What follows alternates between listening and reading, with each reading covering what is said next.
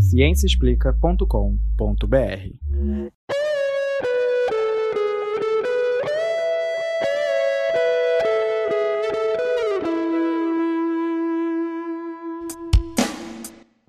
Este é o Microbiando, o podcast que traz novidades do mundo da microbiologia e imunologia para você. Olá, pessoal. Bom dia ou boa noite a todos os ouvintes do Microbiando. É muito bom estar aqui novamente para falar com vocês. Hoje é dia 23 de outubro de 2020 e nós temos mais um episódio especial, mais do que especial na verdade, porque nós vamos falar sobre uma técnica que está revolucionando a biologia moderna e que foi o tema do Prêmio Nobel de Química deste ano, que saiu esse mês. E que fez história, porque foi a primeira vez que o Prêmio Nobel de Química foi dado para duas mulheres, que se chamam Jennifer Doudna e Emmanuelle Chapetier, pelos trabalhos com a edição de genomas usando o método de CRISPR-Cas9. Tem noção disso? O Prêmio Nobel já existe há 120 anos, mas só agora uma mulher, no caso duas, né, ganharam o prêmio sem dividir com nenhum homem. Além disso, já foram premiados 603 pesquisadores e pessoas importantes que fizeram a diferença para os diferentes tipos de prêmios distribuídos mas apenas 58 foram mulheres. E isso representa menos de 10% dos prêmios. É, na verdade, em toda a história do Nobel de Química, só sete mulheres foram agraciadas. É, e a situação ainda é pior na física. Só quatro mulheres ganharam até hoje. Pois é, eu acho que está na hora de mudar isso. Ainda bem que o comitê do Nobel parece estar acordando para essas discrepâncias. É, levou só 120 anos, né, Rosana? É. e antes que alguém comece a falar em mérito e pensar, ah, mas o Nobel dá para quem merece e tal, não é bem assim, né? Tem todo um contexto histórico de apagamento das contribuições das mulheres na ciência, que tiver, né, mulheres que tiveram um papel importante. É, e, então, isso tem um, um efeito na escolha dos laureados, e isso até tem um nome, que é chamado de efeito Matilda não sei se vocês já ouviram falar. É, é um efeito bem conhecido, né? Onde homens levam o prêmio, né? No lugar das mulheres. Eles... É, recebe o reconhecimento, né? Pelo, pelos Exatamente. achados, pelas descobertas. É, que, na verdade, elas. envolvem a, a mulher. Né? Exatamente. Né? Existe um apagamento do nome feminino e se usa apenas o masculino. É, tem vários exemplos disso aí na história. Então, a, a Rosalind Franklin, por exemplo, né, contribuiu muito para a descoberta da estrutura do DNA é. e tal, e ela ficou meio que assim deixada de lado na história. Mas sem a contribuição dela, eles jamais teriam chegado nessa estrutura tridimensional do DNA. Tem vários outros exemplos. Mas voltando ao assunto do Prêmio Nobel de 2020, como nós já dissemos, elas foram agraciadas pelos trabalhos com os chamados com o chamado CRISPR-Cas9, que é uma técnica incrível de edição de genomas. Realmente é revolucionária. Quando falamos em edições de genomas, queremos dizer a capacidade de alterar a sequência de nucleotídeos, aquelas letrinhas A, T, C, G do nosso DNA. É tipo editar um documento no Word. Você pode remover uma parte e inserir outra. Isso aí. Os cientistas já sabiam como fazer edições no genoma antes do aparecimento dessa técnica, mas nunca foi muito fácil nem rápido, era uma trabalheira, né? Até a chegada do CRISPR-Cas9. Então, vamos falar para vocês sobre a história dessa técnica, o que significa cada parte, como funciona e como podemos usar no laboratório para o benefício da humanidade. E vamos discutir um pouco também sobre a questão ética do uso do CRISPR. Mas antes de começar, vamos nos apresentar, né? Para você que está ouvindo o podcast pela primeira vez, meu nome é Leandro Lobo, eu sou professor de microbiologia na UFRJ. Junto comigo estão também a professora Juliana Echevarria, do Departamento de Imunologia. Oi, Ju. Oi, pessoal. Também o Cid Clay Lira, que é nosso editor uh, de notícias. E aí, Cid? E aí, pessoal, tudo bom, Leandro? A professora Rosana Ferreira, também professora do Instituto de Microbiologia da UFRJ. Oi, Rosana. Oi, gente, tudo bem? E por fim, Adriana Cabanelas, também nossa editora de notícias. Oi, Adriana. Olá, gente. Muito bem. Agora que você já reconhece todos nós, vamos continuar com o episódio. Vamos lá, Adriana? Então, vamos lá. Primeiro, o que significa esse acrônimo estranho CRISPR? Bom, do inglês, CRISPR significa Clustered Regularly Interspaced Short Palindromic Repeats, palavrão, né? Que em português isso se traduz como repetições palindrômicas curtas, agrupadas e regularmente interespaçadas. Agora vamos desmembrar esse nome gigante para você conseguir entender melhor. Primeiro, as repetições palindrômicas curtas. Repetições de quê? Né? O que, que, que é isso? São segmentos de DNA. Esses CRISPRs são regiões do genoma presentes em muitas bactérias, que são pequenos pedacinhos de DNA palindrômico. É difícil de falar mesmo, que se repetem.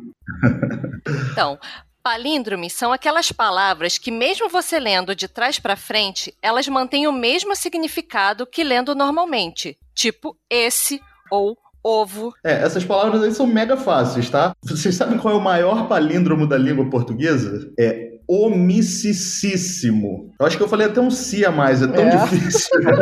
omissíssimo. É. Omissíssimo. Omissíssimo. Isso aí. É omissíssimo. Que é o superlativo de omisso. Caramba! e tem frases que podem ser palíndromos, tipo, é na tropa do avô novo, no vão da porta, né? É, e também tem o socorram-me, subir no ônibus em Marrocos, que aí é. na frente também é a mesma coisa. É, isso aí são frases palíndromos. Você, se você não acredita, escreve essa frase no papel, socorram-me, subir no ônibus em Marrocos e lê de trás para frente que você vai ver que você tá, vai ler a mesma coisa. Então isso é um palíndromo, tá? E a formação desses palíndromos pode acontecer no DNA também a ordem das bases de nucleotídeo, ou seja, aqueles A, T, C, G, eles podem ser lidos em ambos os sentidos, de trás para frente, de frente para trás, formando a mesma sequência. E esses palíndromos bacterianos né, de DNA, no caso do CRISPR, eles têm cerca de 23 a 47 nucleotídeos. Tá? Então, imagine uma frase com 40, de 23 a 47 letras. E por isso que eles são chamados de curtos. E como existem vários palíndromos nessa região, eles também também são chamados de repetições. E como essas repetições são separadas por pedaços de DNA com sequências variáveis, que são conhecidos como DNA spacer ou DNA espaçador, foi adicionado um regularmente interespaçado no nome do CRISPR. É, e essas repetições elas não são iguais não, viu, pessoal? Elas são chamadas assim porque têm a mesma característica de serem palíndromos, mas não quer dizer que as sequências são idênticas. Então tá aí, pessoal. O CRISPR é explicado palavra por palavra. Mas a questão continua. Para que serve o CRISPR? Bom, essa história começa lá na década de 80, né, quando pesquisadores japoneses descreveram a, a presença desses CRISPRs em bactérias. Ué, mas não foram a Jennifer Doudna e a Emanuele Charpentier que descobriram o CRISPR? Não foi por isso que elas ganharam o prêmio Nobel? Não, não foi bem por isso, não. Elas, eh, elas não descobriram o CRISPR e nem foi exatamente por isso que elas ganharam o Nobel, né? Quando elas se interessaram, começaram a trabalhar com o CRISPR, ele já era conhecido. Mas por muito tempo ninguém sabia para que serviam essas repetições palindrômicas. Elas eram até chamadas de junk DNA, de DNA junk, que significa algo como DNA lixo, que é uma expressão até ruim de ser usada hoje em dia, os biólogos moleculares, ninguém aceita, não gosta muito dessa expressão, porque tem muito uh, desse chamado junk DNA no nosso genoma. E na verdade, ele não é que ele é um DNA lixo, é que nós não sabemos para que, que ele serve. Então, algumas pessoas chamavam de DNA lixo, mas na verdade nós não sabemos para que, que ele serve ainda. É, uma expressão mais correta seria é, DNA não codificante, né? Isso aí. O CRISPR ele foi descoberto como um DNA que ninguém sabia qual seria a serventia. Aliás, também não foram elas que desvendaram qual a função do CRISPR. É, elas colaboraram descrevendo o mecanismo de como o CRISPR funciona e também foram as primeiras a sugerir, a sugerir usar a técnica para a edição de genomas. Mas quem sugeriu para que serve o CRISPR foi um espanhol chamado Francisco Mujica, né, que descreveu o CRISPR em arqueias, e inclusive foi ele que sugeriu esse nome CRISPR. É, na verdade, no mesmo ano, vários cientistas diferentes sugeriram uma função para o CRISPR. Isso é bem comum de acontecer na ciência, e eu acho legal a gente chamar atenção para isso. O prêmio Nobel é muito legal, mas cria um certo estereótipo que o vencedor do prêmio é meio que um gênio que fez tudo sozinho. Por isso ganhou aquele prêmio. Não é bem assim que acontece na ciência, né? É isso aí. Na verdade, nenhum vencedor do Nobel ganhou verdadeiramente sozinho. Seja ele homem ou mulher, seja na física, na medicina, economia, qualquer coisa. A ciência é a construção do conhecimento. Então, a gente depende, para fazer uma grande descoberta, né, de montar um grande quebra-cabeça. E para isso, cada um vai colocando uma pecinha. E muitas vezes aquele que coloca aquela peça que faz toda a diferença no quebra-cabeça é que é o vencedor do prêmio. É verdade. A própria Jennifer Doudna, né, que foi uma das premiadas aí com esse Nobel de Química, ela escreveu um livro há pouco tempo contando a história da descoberta do CRISPR é, e ela fala sobre isso no livro. Ela conta toda a história, agradece a várias colaborações, dá crédito a diversos outros pesquisadores, aos alunos delas, aos pós-docs delas, os alunos de pós-graduação. Então ela é muito generosa, ela fala Sim, so, conta uma história bem minuciosa sobre a descoberta. Ô, Leandro, qual é o nome desse livro? O nome do livro é Cracking the Code. Eu acho que ainda não foi lançado em português, não sei se tem um nome em português, mas eu li há pouco tempo e, foi, e é muito legal, eu recomendo muito esse livro. É um nome bem legal em inglês, né? Sugestivo. É. E elas, assim, tiveram um insight super legal, né? A contribuição delas foi decisiva para transformar o CRISPR numa ferramenta da biologia molecular talvez a mais importante desde a descoberta do PCR na década de 80. Então, acho que elas super merecem esse prêmio. Ah, sem dúvida. Não é porque não foram elas que descobriram o CRISPR que elas merecem menos, não é nada disso. A, a contribuição delas foi, assim, essencial para transformar o CRISPR no que ele é hoje em dia nessa ferramenta maravilhosa que ele é hoje em dia. Mas é assim, eu só acho legal a gente chamar a atenção também que várias outras pessoas colaboraram para que elas chegassem lá. É verdade. Mas vamos voltar ao assunto do episódio, pessoal. Para que, que serve o CRISPR? Então, durante um bom tempo, quase 15 anos, isso permaneceu um mistério. Mas aí os computadores se tornaram mais acessíveis e os cientistas começaram a criar grandes bancos de dados com informações sobre o genoma. Ao comparar sequências nesses bancos de dados, alguns cientistas começaram a perceber que as sequências de DNA que ficavam ali espaçadas entre as sequências palíndromo eram muito parecidas com o DNA de bacteriófagos. É, lembrando que bacteriófagos são os vírus que infectam bactérias. Isso aí. E começaram a sugerir que o CRISPR seria um dos mecanismos de resposta imune das bactérias, um tipo de mecanismo de defesa contra um DNA invasor. Essa ideia foi bem incrível, né? era algo revolucionário na época e não existia nenhum mecanismo desse tipo descrito em bactérias. E aí quem deu a primeira prova experimental foi um grupo de cientistas de uma empresa chamada Danisco, que é uma empresa que produz iogurte. Hum, iogurtes e CRISPR. Pois é. Sabe que um dos maiores problemas na indústria de iogurtes é quando a fermentação do leite para produzir iogurte não funciona muito bem. E um dos motivos pelo qual isso acontece é quando as bactérias fermentadoras são contaminadas por bacteriófagos. Então, esses cientistas estavam buscando uma forma de melhorar o processo deles. Eles acreditavam que o CRISPR poderia ajudar com isso. E acabaram provando que as sequências de, de DNA do CRISPR têm essa função de defesa ao inserir a sequência de um bacteriófago na região espaçadora do Estermófilos, é, que fez essa bactéria resistente ao fago que teve o DNA inserido. Gente, mas o que todo mundo quer saber é que como que isso funciona como sistema de defesa, né? Sistema imune, sistema de defesa. Bom, as bactérias, assim como nós, são atacadas pelos vírus, né? Como a gente falou, os bacteriófagos. E tem que se defender desse ataque.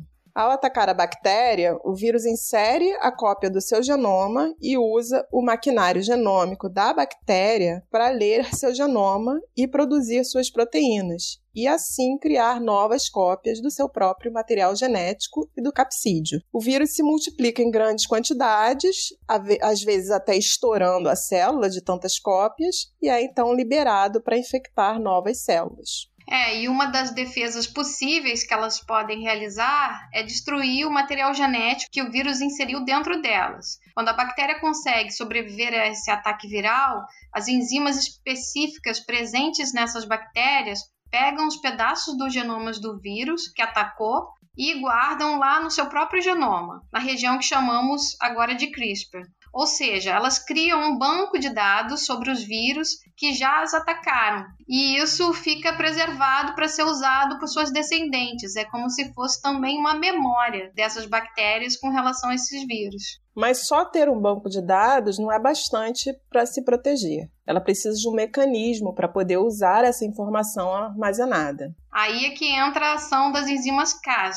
Cas significa CRISPR Associated Protein, ou uma proteína associada ao CRISPR. Os genes que codificam essas enzimas estão sempre próximos às regiões CRISPR e são conservados, ou seja, eles são bem parecidos entre as diferentes espécies. É, os primeiros cais descobertos foram cais 1 e 2, mas ninguém sabia muito bem o que eles faziam. Depois veio o cais 3, que parecia relacionada a uma helicase, que são proteínas que abrem o DNA, e depois o cais 4, que seria relacionada a exonucleases, que são proteínas que cortam o DNA. Então, parecia que essas eram proteínas envolvidas com reparo e outras funções de metabolismo do DNA. E pela proximidade, foi sugerido que estariam envolvidas com essas regiões CRISPR. E quando novas proteínas Cas foram descobertas e suas funções reveladas, a função do CRISPR começou a ser desvendada. E é exatamente por aí que vem a maior contribuição das nossas cientistas vencedoras do Prêmio Nobel. Elas ajudaram a desvendar como uma importante enzima da família Cas funciona. Para contar essa história, é importante lembrar que esse sistema de imunidade, o CRISPR, possui várias proteínas Cas que vão atuar nas diferentes fases necessárias para a eliminação do DNA do vírus. Também que existem diferentes sistemas de CRISPR, né? Que foram subdivididos em várias classes, tipos, subtipos, de acordo com essas proteínas aí que são usadas uh, pelo microorganismo analisado. Na época que a Emmanuelle Charpentier e a Jennifer Doudna começaram a trabalhar juntas, existiam dois tipos de sistema CRISPR diferentes já descritos. Hoje em dia existem duas classes, duas grandes classes de CRISPR que estão divididas em seis tipos diferentes e esses seis tipos estão divididos em 19 subtipos diferentes. E pode até existir mais do que isso, que a gente não descobriu ainda. É, a gente vê como que a pesquisa está progredindo rápido, né, agora com a tecnologia. É muito rápido, né? Porque é, é, isso foi no início dos anos 2000. E quando as duas cientistas se conheceram, a Jennifer, ela trabalhava com CRISPR da classe 1 e a Emanuele trabalhava com CRISPR da classe 2. Eu já estou até é, é, íntimo delas, né? Jennifer e a Emanuele, são minhas Manu. amigonas. Manu. a Jenny e a Manu. Jenny e Manu. Bom, os sistemas de CRISPR de classe 1, que eram os que a Jen trabalhava, eles são menos específicos, eles quebram o DNA do vírus assim em vários pedacinhos. Já o da Manu, da Emanuele, que eram os de classe 2, eles são mais específicos. Então, eles são, assim, eles precisam reconhecer o DNA do vírus e fazem cortes mais é, discretos, né? E esse, essa de classe 2 é que são os mais usados, na verdade, são os que são usados na biologia molecular hoje em dia. Né? E o legal é que a Emanuela e a Jennifer, elas conheciam o trabalho uma da outra, assim, já tinham lido né, os trabalhos, as publicações, mas elas se conheceram pessoalmente em um congresso no Caribe, em Porto que Rico. Que chique, hein? Eu queria ir para um congresso no Caribe agora. Conhecer ah, a Manu. Eu também. Conhecer a Manu. Pois é, congressos são excelentes para estabelecer novas colaborações, ficar por dentro do que está acontecendo na sua área, mas também é legal para passear, né, num lugar bonito. Ah, sem dúvida. Inclusive a colaboração delas começou assim, um passeio por uma pela cidade antiga lá no, em Porto Rico, elas foram conhecer umas umas áreas históricas, né? E aí a Emanuele começou a conversar com a Jennifer sobre uma nova enzima da família Cas que ela estava trabalhando. E na verdade a Emanuele ela precisava da ajuda da Jennifer para descobrir para que, que servia aquela enzima. E aí ela convidou, elas né, conversaram, a Emanuele convidou a Jennifer para participar dessa pesquisa e a Jennifer obviamente topou na hora. E foi aí que elas descreveram a famosa enzima Cas9 que agora é, o, é a principal ferramenta usada para fazer a edição de genomas. Tá, então vamos lá, vamos falar sobre o Cas9 e como que ela funciona. Bem, para funcionar, a Cas9 precisa de dois RNAs. O CRISPR-RNA, que é gerado pela região CRISPR do genoma bacteriano, sendo complementar ao DNA do vírus invasor, e um RNA chamado de transativador, que auxilia no processamento e reconhecimento da região complementar do vírus. Esses RNAs formam um complexo com a proteína Cas9 e buscam por todo o DNA que apareça no, no citoplasma da bactéria por sequências que o CRISPR-RNA reconheça. Olha a importância daquele banco de dados de DNA de vírus. Isso aí. Quando o DNA é encontrado pelo complexo da Cas9, a magia começa a acontecer. Esse complexo abre a dupla hélice do DNA invasor, como se fosse um zíper, e aí o RNA CRISPR tenta se ligar a esse DNA. Se demete, ou seja, se o RNA CRISPR for complementar ao DNA invasor, a Cas9 atua como uma tesoura cortando o DNA, o que impede que o vírus então se multiplique dentro da bactéria. É, e o que eu acho mais legal, assim, especificamente, é que eu acho que esse mecanismo da bactéria funciona como se fosse uma resposta imune específica e que a gente pode fazer uma, uma analogia com a resposta imune adquirida dos vertebrados superiores. Já vem você querendo meter imunologia aqui na história, né? Claro! Aqui é bacteriologia, tá? Pois é. Então, assim, em 2012, Emmanuel Chapetier e a Jennifer Doudna demonstraram que era possível cortar o DNA fora da célula, em um tubo de ensaio, usando apenas a Cas9, o RNA CRISPR e o RNA transativador. Ah, e aqui é legal chamar a atenção para o pulo do gato da técnica delas, né? Que isso também foi algo que contribuiu muito para que elas ganhassem esse prêmio Nobel. Sim. Elas bolaram uma estratégia muito simples, mas muito eficiente para facilitar a edição de genomas no laboratório. Elas juntaram esse RNA CRISPR com o, com o RNA transativador em uma molécula só. Olha que maravilha, facilitou muito a vida dos cientistas que queriam fazer edições de genomas, né? Então agora não precisa mais ter dois RNAs separados, é tudo uma molécula e a proteína Cas9. E elas chamaram essa junção aí das duas moléculas de RNA guia. É maravilhoso. E como já dissemos antes, a edição de genomas não é uma coisa nova, isso já é feito há muito tempo, mas não era tão fácil assim de fazer além de serem técnicas bem caras e demoradas.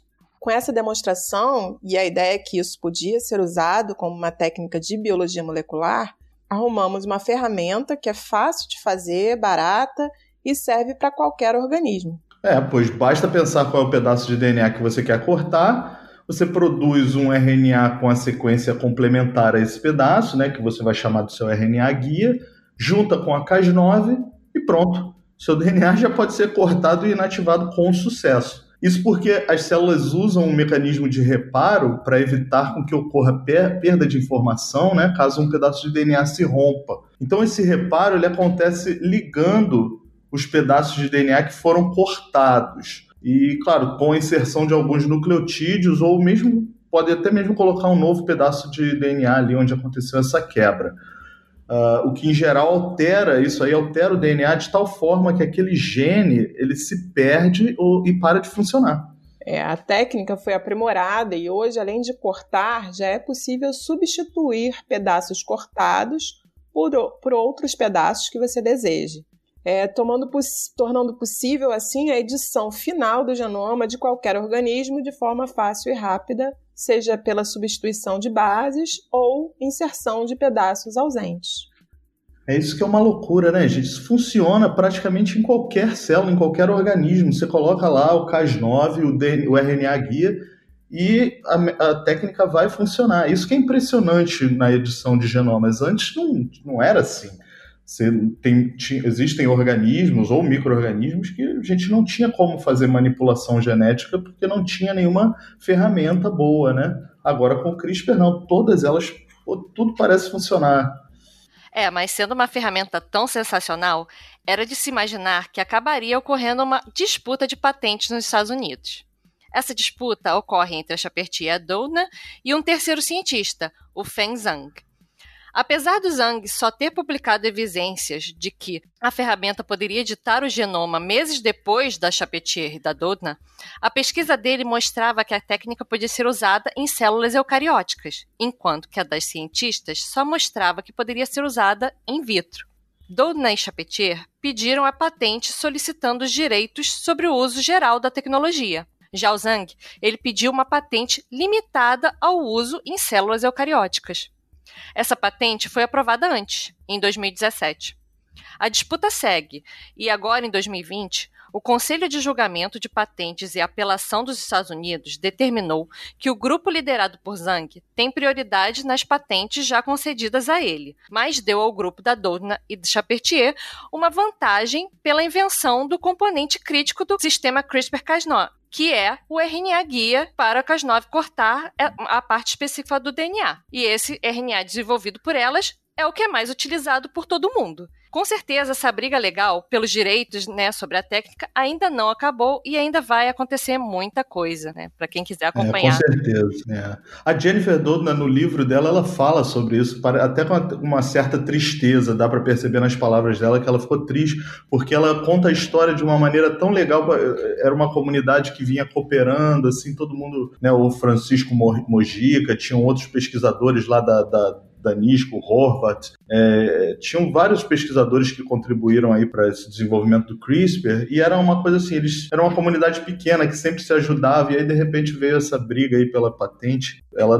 não parece ter ficado muito feliz não, mas o que que o Zhang vai fazer se ele não tiver a patente do RNA guia delas, né? Que é uma das coisas mais importantes aí. Eu acho que eles vão ter que chegar num acordo, né? É, mas isso deve ter muito dinheiro envolvido, né? Ah, Sem sim. dúvida. É, é. Bom, mas voltando para a parte que a gente gosta, as aplicações para essa técnica são imensas e já estão sendo usadas para modificação, por exemplo, de plantas e animais. E isso é muito legal, isso é uma revolução, é uma coisa impressionante. Mas, claro, isso também traz um debate sobre qual o limite aceitável que nós eh, podemos, assim, ou que nós devemos mexer em genomas. Essa técnica pode ser usada para curar doenças, mas tem outras coisas que podem ser feitas com ela que são assim um pouco perigosas, né? É, e o problema começa quando, a gente, quando começamos a pensar no quanto a gente pode mexer no DNA. E aí são questões mais éticas, né? É, quando a gente edita o genoma de um adulto, a modificação ela permanece nele e não passa adiante. Mas quando a gente começa é, a editar embriões e células reprodutivas, são mudanças permanentes, né, que serão incorporadas nessas futuras pessoas e todos os seus descendentes. O que a gente o que acende um, um, alerta sobre limites éticos e sobre se podemos alterar a evolução da humanidade ao retirar genes no nosso pool genético ou até mesmo acrescentar genes, né? É, em 2015, pesquisadores chineses realizaram pela primeira vez a edição de DNA por CRISPR em, em embriões humanos. Eles esses eram apenas para uma avaliação da possibilidade da técnica, né, que eles não iam ser convertidos em pessoas, mas muitos acusaram é, esses pesquisadores que eles haviam cruzado, né, a linha da, da ética, fazendo esses esses experimentos, mesmo sabendo que os embriões seriam descartados. Mas o resultado desse experimento mostrou na época que a ferramenta não estava funcionando muito bem, porque a maioria dos embriões editados não teve o corte esperado no lugar correto do DNA. Então, não deu certo. É, é, esses embriões, gente, eles não eram embriões viáveis, tá? Eles não poderiam ser usados de qualquer jeito. Eles tinham um defeito genético e eles já seriam descartados de qualquer maneira. Por isso que eles foram usados é, nessa, nessa pesquisa mas ainda assim, isso é começa a levantar certas bandeiras de alerta, uhum. porque se a técnica não está funcionando muito bem, a gente está. Será que os pesquisadores estavam forçando uma barra, fazendo isso em embriões humanos, né? É complicado. É, eu acho que é mais na tentativa, talvez, de. É evitar né, o aparecimento de doenças que são geneticamente transmitidas. Então, se os pais são portadores daquele gene, é, seria um teste de como evitar que aquelas crianças nascessem com o mesmo defeito genético, né? E pudessem ficar doentes depois uhum. de adultos ou ainda jovens.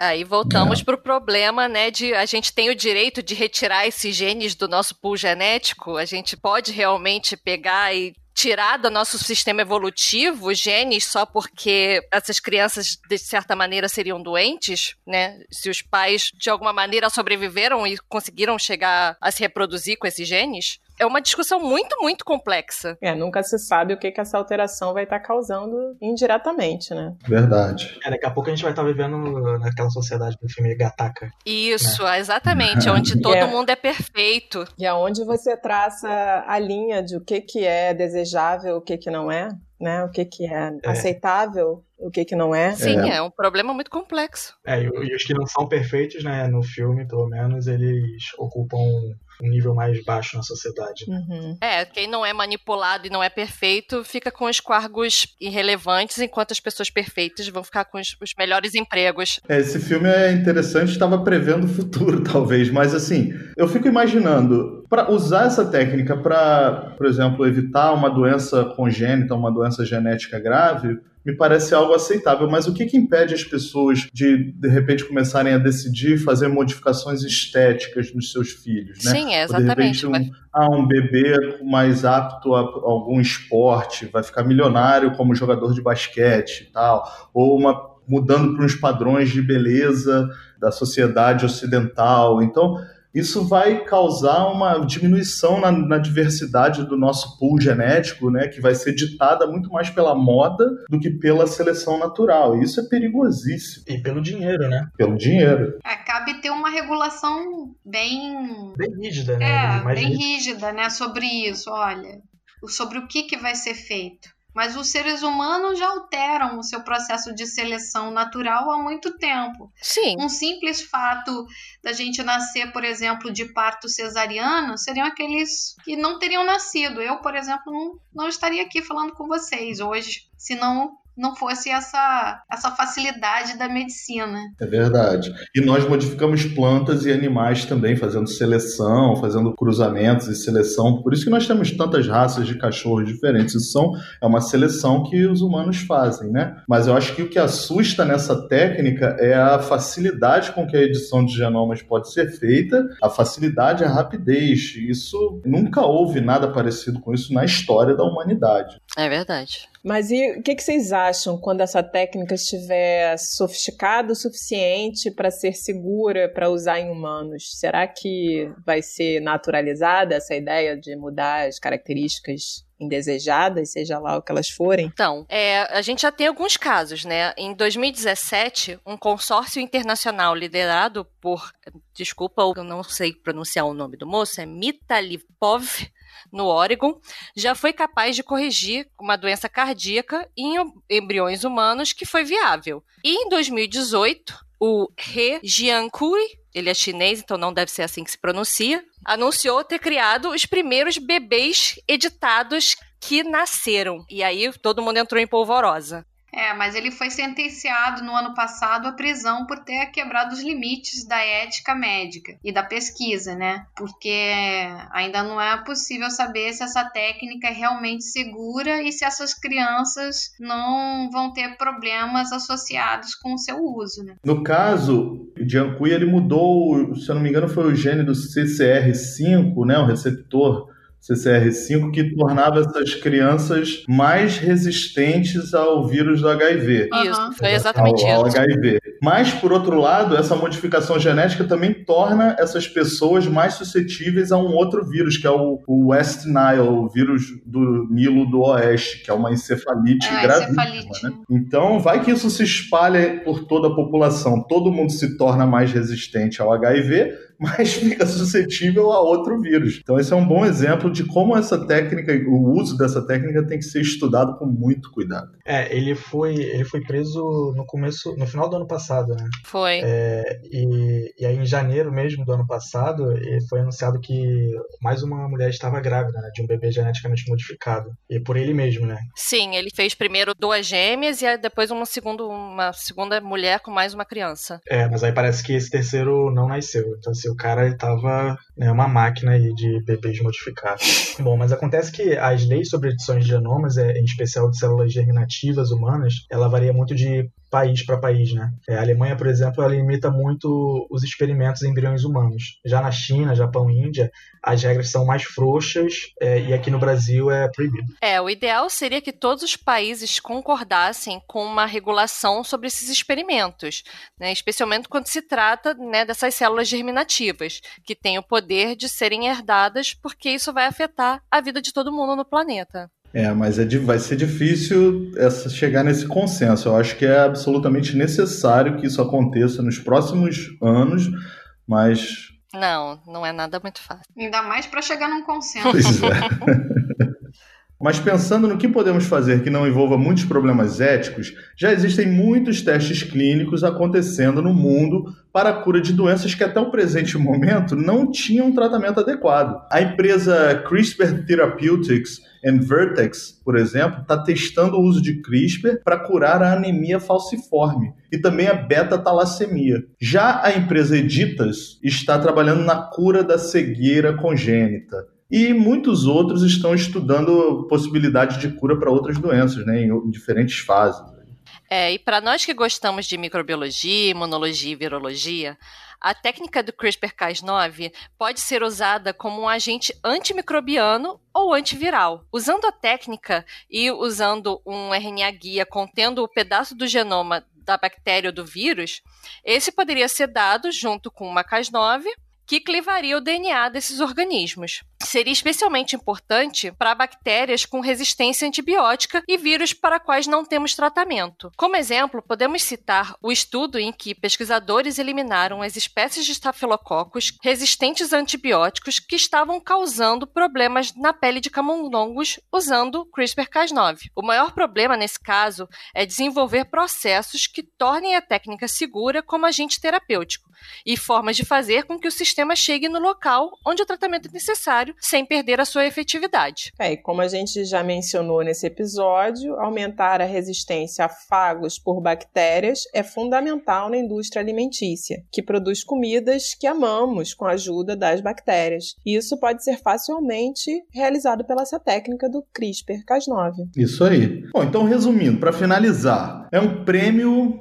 esse Nobel, um prêmio muito legal esse reconhecimento para essas duas cientistas incríveis, realmente incrível o trabalho que elas fizeram sobre uma técnica que tem um potencial enorme para mudar a, a, a, face assim, do nosso planeta, a humanidade como a gente enxerga, né? pode curar várias doenças e pode ser a solução de muitos dos nossos problemas, é, inclusive alimentares, né? melhorando uh, plantas que nós usamos, que nós consumimos, tá? animais que são utilizados para o consumo humano mas a gente tem que pensar com carinho sobre como podemos usá-la de forma correta e ética. Pois a gente, assim, ainda não, nós não estabelecemos bem uma linha sobre o que pode ser feito com ela ou não. E por último, eu queria deixar uma mensagem muito legal. Em entrevista após o prêmio, a Chapertier disse: Eu gostaria de passar uma mensagem positiva a meninas que gostariam de seguir o caminho da ciência. Acho que nós mostramos a elas que uma mulher pode ter impacto na ciência que elas estão fazendo.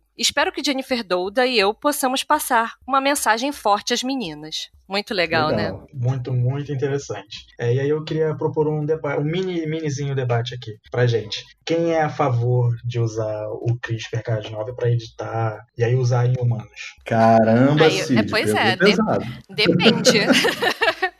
Porque se for para tratar uma doença né, tipo, ah, uma cegueira congênita, você vai tratar a pessoa e a pessoa vai melhorar, ok. Agora, vamos pegar bebês e botar todos eles de olho azul? Não vamos fazer isso, né? Tipo. Eu também concordo. Eu, eu sou a favor do uso do CRISPR para tratar doenças em, assim, pessoa, em, pessoas. Em adultos. É, em adultos. Ou não crianças, em células. pessoas nascidas. É, né?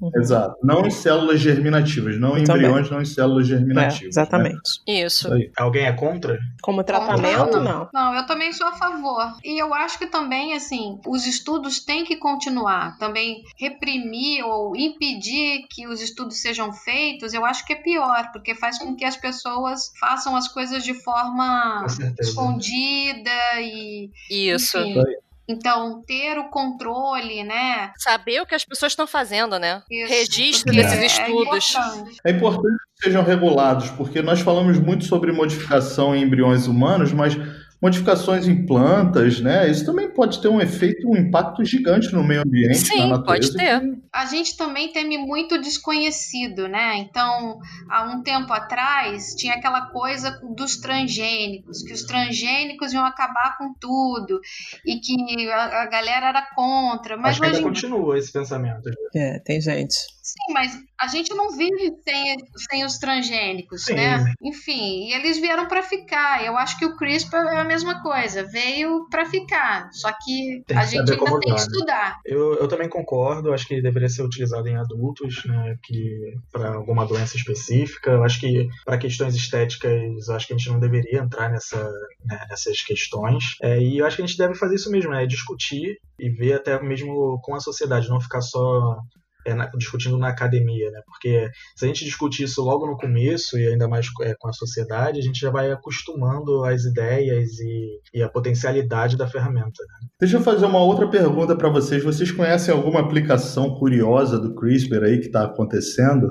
Eu li alguma coisa outro dia, porque tem é, pessoas editando, investigando assim, edição de genomas de vacas, de gado, para que eles cresçam sem chifre, né? E vai ter gente que vai querer isso, hein? Pra ter casamento sem chifre com o CRISPR. É, não, na verdade já existe gado sem chifre, mas é por causa de, de cruzamento e seleção. E aí querem fazer outras raças, porque no- o- os fazendeiros removem os chifres de qualquer jeito. Isso é um Aham. processo doloroso para esses animais, né? O CRISPR seria muito mais simples. Mas aí, por outro lado, também eu vi uma sugestão, que parece até brincadeira, de fazer um unicórnio usando o CRISPR. É, eu também Ou seja, essa. tirar o chifre, colocar chifre num cavalo. Pô, muita gente ia gostar, hein? É, com Unicórnio, tá certeza. super na moda. Pois é, muita, tem muita criança que ia gostar de ganhar um unicórnio de presente, né? Mas tem, é, tem também uma, uma outra coisa similar a isso, mas que é séria, que é trazer, usar o CRISPR para trazer animais que já estão extintos de volta. Ó, o Jurassic É. Park. É, Pois é. Perigoso, hein? Pois é, ah, meu filho ia adorar. Eu acho que era um estudo com mamute que eles estavam fazendo. é verdade. E outros animais, né? Outros. Não, não só de. A gente já pensa logo em dinossauro, mas pode- a gente pode trazer animais que estão extintos há menos tempo de volta e tal. É, eu vi uma aplicação que é, é fazer cerveja de maconha, né? Colocar THC logo direto da planta da maconha para fazer a cerveja e tudo mais. Acho que era no, é no lúpulo, se eu não me engano. Uau! É. Aí as paradas loucas, né? É, maconha, THC, né? No, no, no lúpulo, com CRISPR, para cerveja. Só abre a porta para as ideias mais malucas. Bom, mas não é, não é só loucura, né? não são só loucuras, né? Tem muitas aplicações muito úteis na biotecnologia, como a gente falou, e para melhoramento de plantas que nós usamos para o consumo humano. Né? Isso, isso vai ser uma grande revolução aí na indústria agrícola, eu prevejo. Bom, legal. Acho que cobrimos, falamos tudo sobre o CRISPR, né? Espero que pessoal que tenha ajudado aí o pessoal a entender melhor como essa técnica funciona. Queridos ouvintes, hoje nós temos uma super novidade para vocês. Nós temos um novo quadro no podcast Microbiano.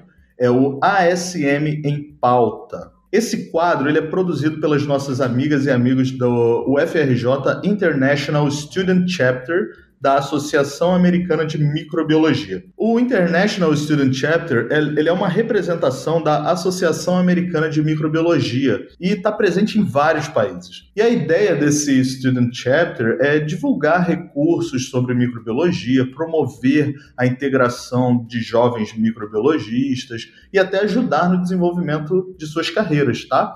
Aqui no Brasil, a representante da SM, né, é, ela é chamada de Young Ambassador, a jovem embaixadora da Associação Americana de Microbiologia, é a Laura, Laura Maria Andrade de Oliveira, que é nossa colega pós-doc aqui no Instituto de Microbiologia da UFRJ. E a boa notícia é que elas toparam fazer um quadro aqui para o Microbiando, então em todo o programa vocês vão receber dicas sobre onde encontrar recursos para as pesquisas de vocês, seja assim, recurso financeiro, ou então dicas técnicas, né, recursos de conhecimento. Né? Vocês vão descobrir mais sobre congressos na área de microbiologia, como conhecer e fazer parcerias com cientistas de outros países. Vai ter muita coisa legal. O episódio inaugural de hoje, elas vão falar sobre o CRISPR e como vocês podem, é, se vocês querem implementar o CRISPR no laboratório de vocês, então escuta o que elas têm para falar, que elas já vão dar várias dicas boas, tá bom?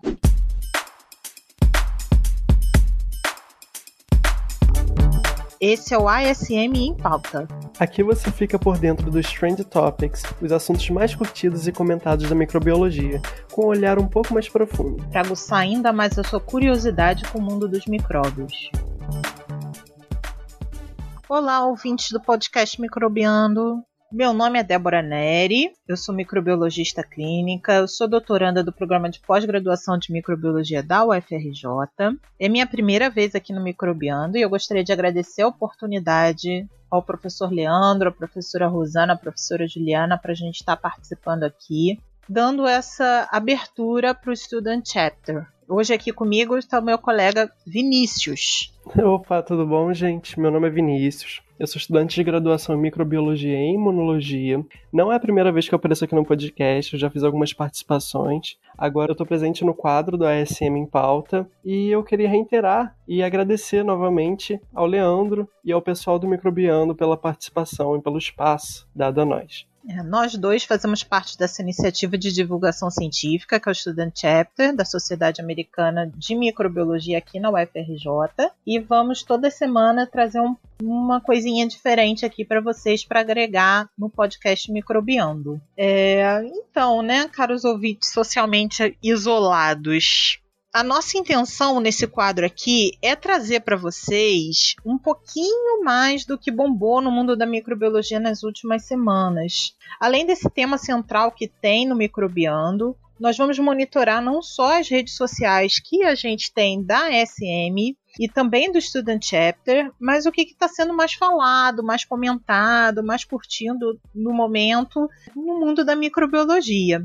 Então, a participação de vocês ouvintes é muito importante para este quadro. Então, gente, aproveitem para nos seguir nas nossas redes sociais, nosso Facebook do Student Chapter e também nosso Instagram, divulgamicro e scufrj.asm. Curtam e compartilhem ao máximo. Interajam sobre os assuntos que vocês têm mais interesse, que assim nós poderemos trazer a reportagem, o artigo, o que vocês mais gostarem, para discutir um pouco mais profundamente. Pode ser? Isso. E aí, Vinícius, qual é nosso tema hoje? Então, pessoal, a nossa participação hoje não podia deixar de ser no assunto do momento, que é o CRISPR-Cas. É, e hoje nós vamos fechar o microbiando, justamente atiçando um pouquinho mais a sua curiosidade sobre o CRISPR. Então, depois que vocês ouviram todo esse podcast maravilhoso falando sobre essa tecnologia inovadora, vocês gostaram? Ficaram com vontade de trabalhar com CRISPR? Vocês querem fazer a sua própria pesquisa com edição gênica? Então, aí a pergunta que a maioria de vocês vai ficar é: por onde que eu começo? E aí, Vinícius? E aí que tá, né, gente? Vocês não precisam esperar para aprender por esse assunto. Tem diversas fontes altamente confiáveis disponíveis na internet. Vocês podem simplesmente entrar, aprender perfeitamente. Isso. Eu, por exemplo, é, recomendo muito que todos assistam o TED Talk da Jennifer Doudna. É, foi uma palestra que aconteceu em 2015, que é super informativa, ela explica como funciona o sistema CRISPR, fala de implicações éticas, e além disso, né, a gente está pegando a informação ali diretamente da fonte, né, a própria laureada explicando o trabalho dela. Esse vídeo ele já tem mais de 3 milhões de visualizações, e o legal dele, Vinícius, é que ele tem legendas em português brasileiro, ou seja, está acessível para todos nós. Além disso, é uma palestrinha, o legal do TED Talk, que são palestras de 15 minutos, né? E o que são 15 minutinhos, gente? Na era pré-pandemia, a gente gastava isso fácil na fila do cinema. É verdade. Fast food também, nossa. É, com certeza. Vou fazer um merchanzinho agora do ASM e falar para vocês acessarem o nosso site do ASM, que lá eles possuem vários podcasts em inglês e é ótimo para vocês treinarem seu inglês. Para quem já está familiarizado com a língua inglesa, é ótimo, mas para quem está querendo treinar um pouco, é ótimo para o listening. Isso. E também um outro site que tem uma literatura muito interessante é o site do NIH, o NIH, né, que é o National Institute of Health nos Estados Unidos, e lá eles têm um, uma página, né, chamada Gene Editing Digital Media Kit. Lá a gente encontra uma série de reportagens, artigos, fala de projetos que são financiados pelo NIH sobre CRISPR-Cas. Então é uma fonte extremamente confiável e que tem muita informação, vale a pena explorar. Aí, né, depois que você já tá craque no assunto, entendendo de absolutamente tudo para aplicar a sua tecnologia na sua pesquisa, tem que fazer tudo do zero? Não, Vinícius. Olha, fazendo um levantamento rápido aqui, nós já temos muitas empresas vendendo kits para diversas aplicações do CRISPR-Cas. Então tem gigantes já da área de biotecnologia, como a Thermo Fisher, a Merck, a GE Healthcare, Origene e muitas outras que já vendem kits tanto personalizados, né, no qual você vai dizer qual é a sequência que você quer fazer a edição e eles montam para você, e assim, assim também como eles têm kits já com bibliotecas prontas e você escolhe de acordo com a sua aplicação. Então, Deb, se você tiver alguma oportunidade na área, você pode construir sua carreira na biotecnologia. A tecnologia do CRISPR-Cas e com isso também a biologia sintética estão cada vez mais em alta e certamente é uma área onde muitas oportunidades vão surgir nos próximos anos. É isso aí, Vinícius. É, então, se você tiver interesse na área, segundo um dos maiores portais da Índia sobre carreiras na área de biotecnologia, que é um portal chamado Biotécnica, você pode trilhar esse caminho fazendo pesquisa. A Índia, por sinal, é um dos países que abriga nada mais nada menos que seis grandes empresas que trabalham e desenvolvem a tecnologia CRISPR. Entre elas a Reliance Life Science, a própria Thermo Fisher, Bayer, a Cygen, Merck e a GE Healthcare. Ou seja, eles sabem o que eles estão falando. É, gente. E nada melhor para se estabelecer nessa área do que fazer pesquisa. Ou seja, tenha um problema, tenha uma pergunta, uma hipótese científica no qual a tecnologia possa ser usada de forma inovadora. É importante também que o candidato tenha uma noção boa de biologia molecular, genética é interessante também que ele entenda e preferencialmente tenha uma experiência com as técnicas bases como PCR, extração de ácidos nucleicos, etc.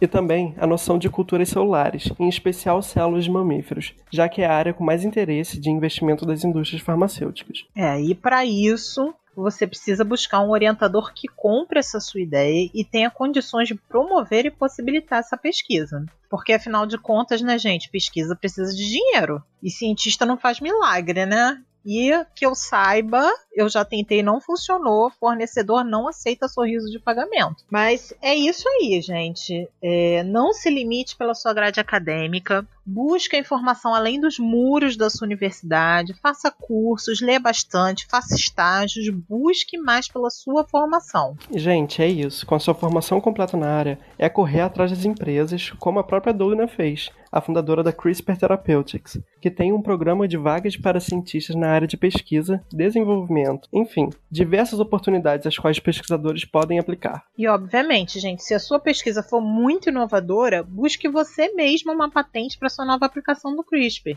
Pensa na sua própria startup, tenta inovar, tenta empreender. Não tenha medo de fazer um plano de negócios, de buscar investidores para sua ideia. Quem sabe assim você não vai virar o novo milionário da biotecnologia, né, Vinícius? Sonho. É verdade. Quem não quer? Então, gente, esperamos ter contribuído um pouquinho para aguçar ainda mais a curiosidade nesse assunto tão legal. Vocês ficaram com alguma dúvida? Vocês têm críticas, elogios, sugestões? Vocês querem saber um pouquinho mais do assunto? Comentem lá no nosso Instagram, o scufrj.sm, nessa postagem sobre o episódio do Microbiando do CRISPR. Nós vamos ter um enorme prazer em interagir com vocês, gente. Até a próxima. Até. Oi, pessoal, sou eu de novo aqui, Sid Clay, e eu tô passando aqui rapidinho para avisar que a 13ª semana de biomedicina da Unirio, ela tá com as, as inscrições abertas. É, e como a maioria dos eventos esse ano, né, o evento acontecerá de forma virtual nos dias 9 a 13 de novembro e totalmente gratuito com palestras e minicursos. Né? É, o tema vem na forma de um questionamento: ciência, até onde ela alcança? Né? E aí serão cinco dias de evento com uma programação muito boa acho que vale muito a pena se inscrever, né? É pessoal de graduação ou quem está interessado na área e procurem lá no Instagram deles por Semana Biomedicina para vocês saberem mais. Né? É, inclusive na edição do ano passado, eu e a professora Tatiana Pinto, que é aqui também do Instituto de Microbiologia Paulo de Góes, a gente participou de uma mesa redonda que foi bem legal, é, falando sobre negacionismo científico, o pessoal super simpático, muito interessado nisso. Legal, boa dica, Cid. Eu vou aproveitar então a deixa e fazer uma uma propaganda aqui também e falar do primeiro World Microbiome Neurodevelopment and Behavior Congress.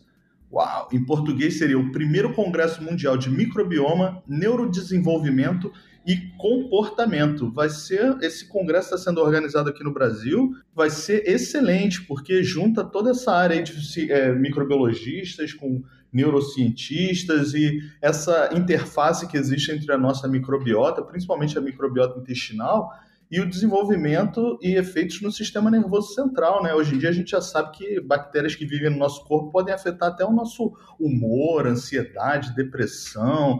Então tem muita coisa aí sendo descoberta nessa área e vai ter um congresso sobre isso aqui no Brasil que vai acontecer em dezembro, nos dias 10 e 11 de dezembro, para ser mais exato. Está sendo organizado pela Universidade Federal do Rio Grande do Sul.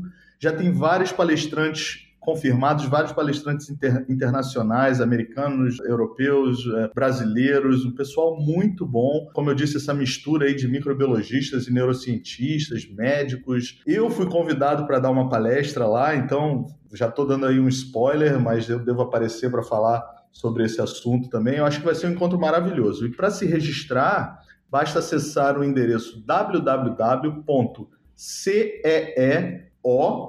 ufrgs.com e aí procurar pelo World Microbiome Neurodevelopment and Behavior Congress, tá? A inscrição está aberta. Se você quer mandar um abstract um, um, resumo, né, é até o dia 13 de novembro e para se registrar para o congresso até o dia 27 de novembro. E eu recomendo que vai ser muito legal. E terminamos mais um episódio do Microbiando. Espero que vocês tenham gostado desse especial sobre o CRISPR-Cas. Se surgir alguma dúvida sobre o que foi dito, manda uma mensagem para a gente nas redes sociais, microbiando, ou pelo e-mail microbiando.micro.ufrj.br. E pode mandar mensagem também para elogiar, dar dica de tema ou só conversar com a gente. A gente adora. O podcast Microbiando tem o apoio do Instituto de Microbiologia Paulo de Góes e do Instituto de Biofísica Carlos Chagas Filhos, ambos da UFRJ. Além disso, temos o apoio da SBI, da SBM da SBV, do site A Ciência Explica e do marketplace iBait. Esse episódio foi produzido pela equipe do Microbiando e editado por Pierre Borges. A trilha sonora do Microbiando foi produzida por Daniel Vasques. Tchau, pessoal. Tchau, pessoal. Até a próxima. Tchau. Tchau, tchau, tchau gente. gente. Até a próxima. Tchau, galera.